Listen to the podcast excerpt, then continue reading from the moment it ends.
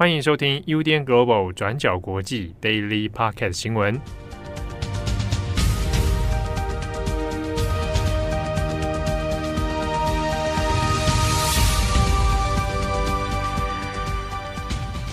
Hello，大家好，欢迎收听 UDN Global 转角国际 Daily Podcast 新闻。我是编辑惠仪，今天是十二月七号，星期三。那听到这里，大家应该也知道，今天的 Daily 只有我一个人。那因为呢，编辑七号跟木仪现在人在大学演讲，所以今天的编辑室里面呢，就只有我跟赖云当家。好，那今天的 Daily 呢，我们有两则的新闻要跟大家更新。首先的第一则，我们一样要来更新乌俄战争的几个最新状况。在昨天的 Daily 上面，七号有跟大家提到，俄罗斯境内呢有两座军用的机场遭到乌克兰的无人机攻击。那结果在两天之内，最新的状况是，俄罗斯毗邻乌克兰的库斯克州一座军用机场再次遭到乌克兰的无人机攻击。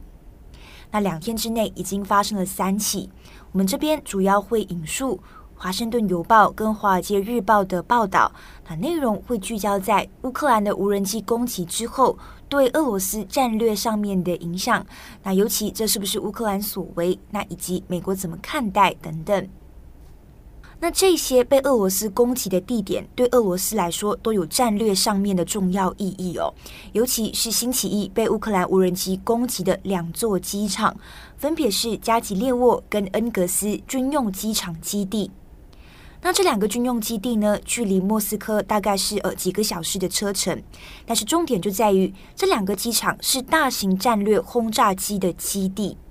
那这些轰炸机平常是会用来携带常规的导弹，那这一些导弹过去几个月都被用来袭击乌克兰的基础设施。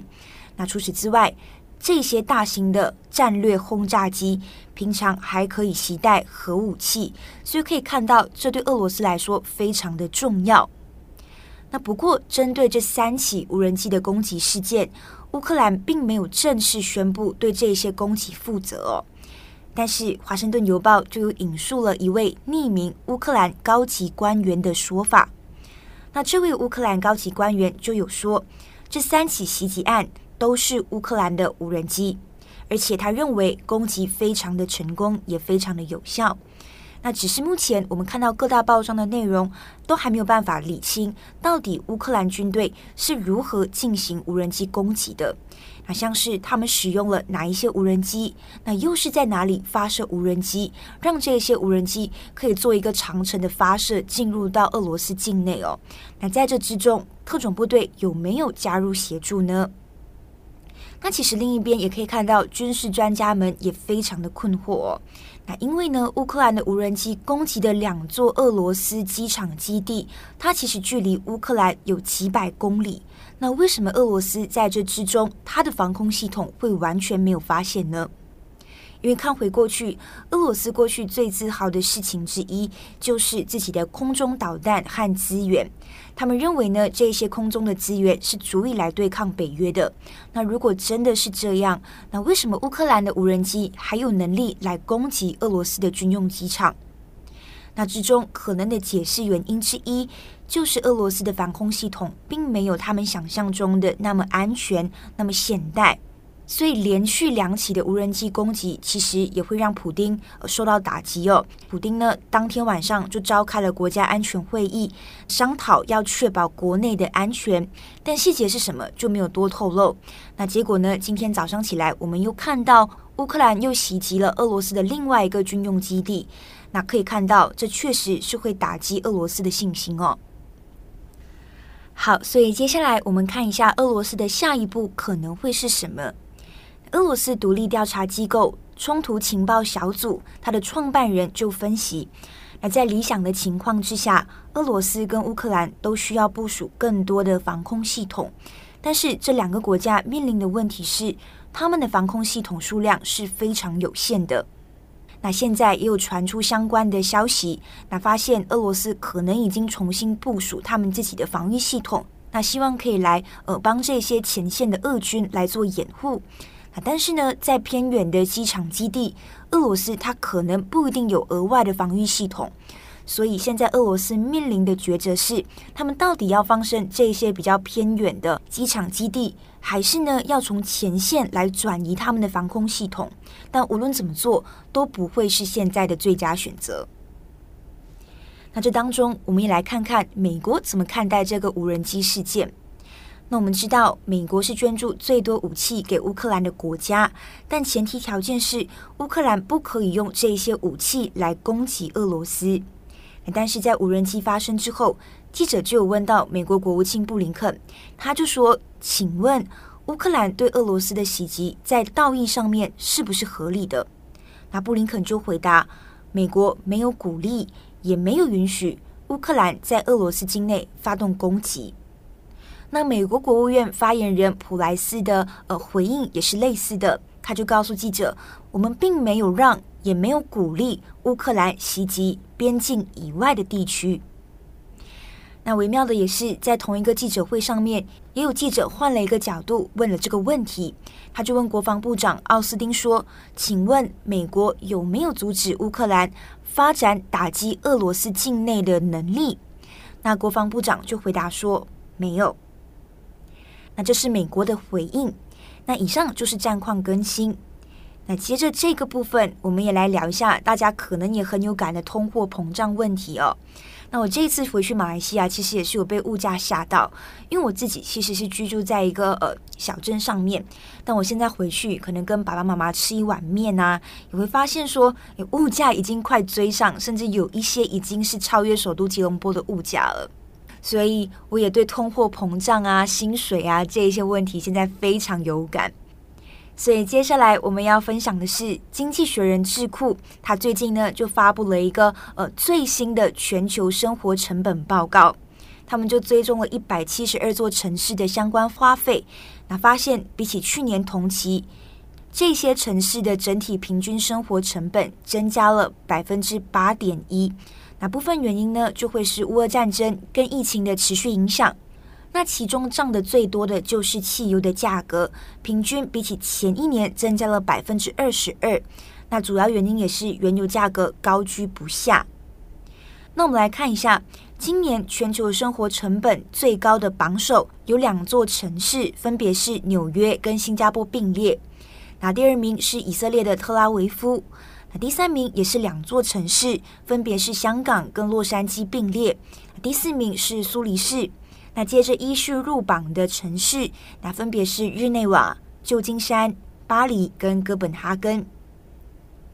那这当中我们要特别补充的是俄罗斯的城市莫斯科跟圣彼得堡，那他们是俄罗斯人口最多的一个城市，那也是这次排名上升幅度最大的城市，分别是跃进八十八跟七十个名次。那这当中的主要原因也是西方国家施加制裁所导致的。好，那接下来第二则呢，我们要更新印尼。印尼国会在六号的时候通过一项争议性的刑法修正草案，但是不会立即生效，预计会有三年的过渡期来制定细则。所以接下来我们会来谈为什么我们会说这是一个争议性的刑法。那首先最有争议的是，印尼这一项新的刑法禁止婚外性行为。婚前性行为以及禁止未婚同居。那在印尼，婚外性行为，也就是我们俗称的通奸，它其实已经是非法行为了。那最高会被判处一年徒刑。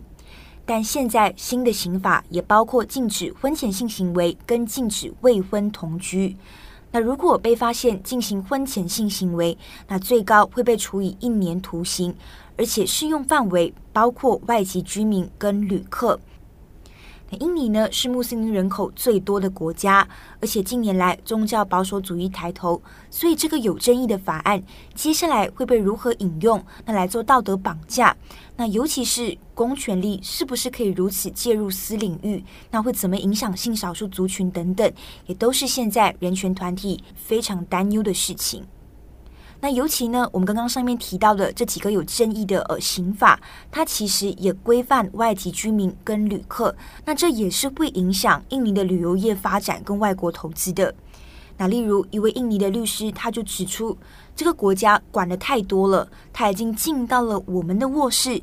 干涉我们的私事。那如果现在每个在印尼境内的人都要接受任何印尼法律的约束，那因此假设说今天你是来巴厘岛的外国夫妇。如果今天他们不能证明他们是有合法婚姻的，那可能也是会被指控，呃，你进行婚前同居，那或者是你可能进行通奸，那之后这是不是会影响外国旅客到巴厘岛旅游的意愿？那往后是不是也会进一步影响印尼的观光收入呢？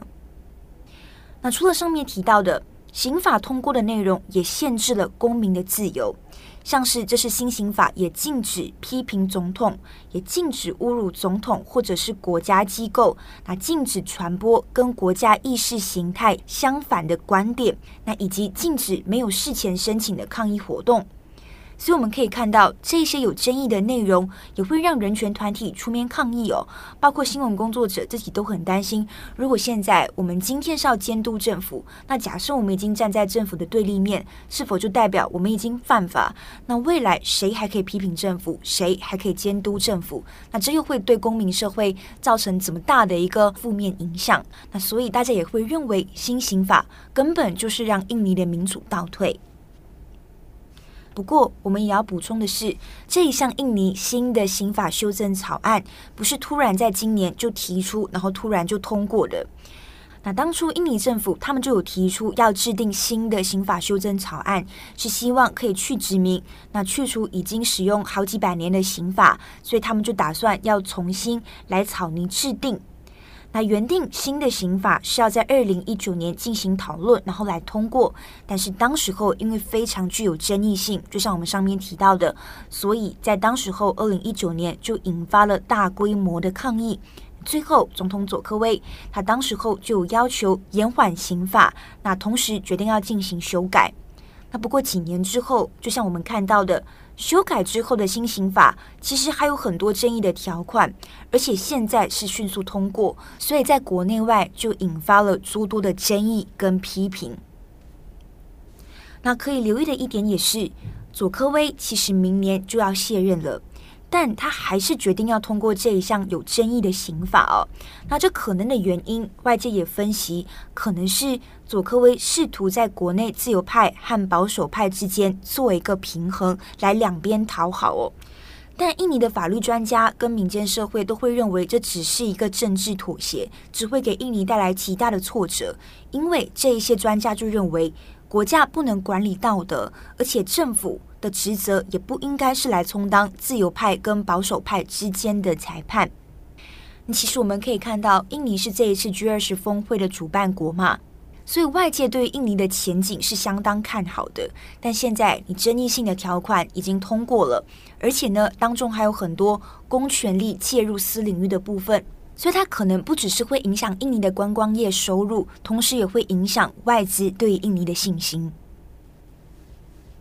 好的，那么以上呢就是今天的两则新闻更新。这两天在来汐止的路上都飘起了绵绵的细雨，然后那种雨呢，其实好像也蛮尴尬的，因为就是你撑伞也不是，不撑伞也不是，所以跟我在吉隆坡经历的那种大雨是很不一样。因为我们就是午后雷阵雨，就是会打雷，然后你知道就是突然间下大雨的那一种，跟这边的绵绵细雨是两种很不一样的。情调吗？情调可能有点浪漫，很不一样的感受跟体验啦。而且走在吉隆坡的路上，感受也很不一样。因为马来西亚几个月前就已经放宽口罩的限制了，所以走在路上你会看到已经有很多人开始不戴口罩，而且也有很多游客走在路上啊。那我当初六月回马来西亚的班机其实是。呃，没有那么满的，但这一次从马来西亚回到台湾的班机上面，你就看到满满的马来西亚人。我就心想说，诶，大家都开始慢慢恢复原本的生活，然后也开始想说，可能放松一下心情，然后来台湾玩，或者是出国玩耍等等，我都觉得是蛮好的。好了，不管怎么样，先祝福大家今年、明年有时间、有余力、有钱、有假期，都可以出国放松玩耍一下。也祝福大家今天有一个美好的一天。我是编辑慧仪，我们下次再见。感谢你的收听，想知道更多详细资讯，请上网搜寻转角国际。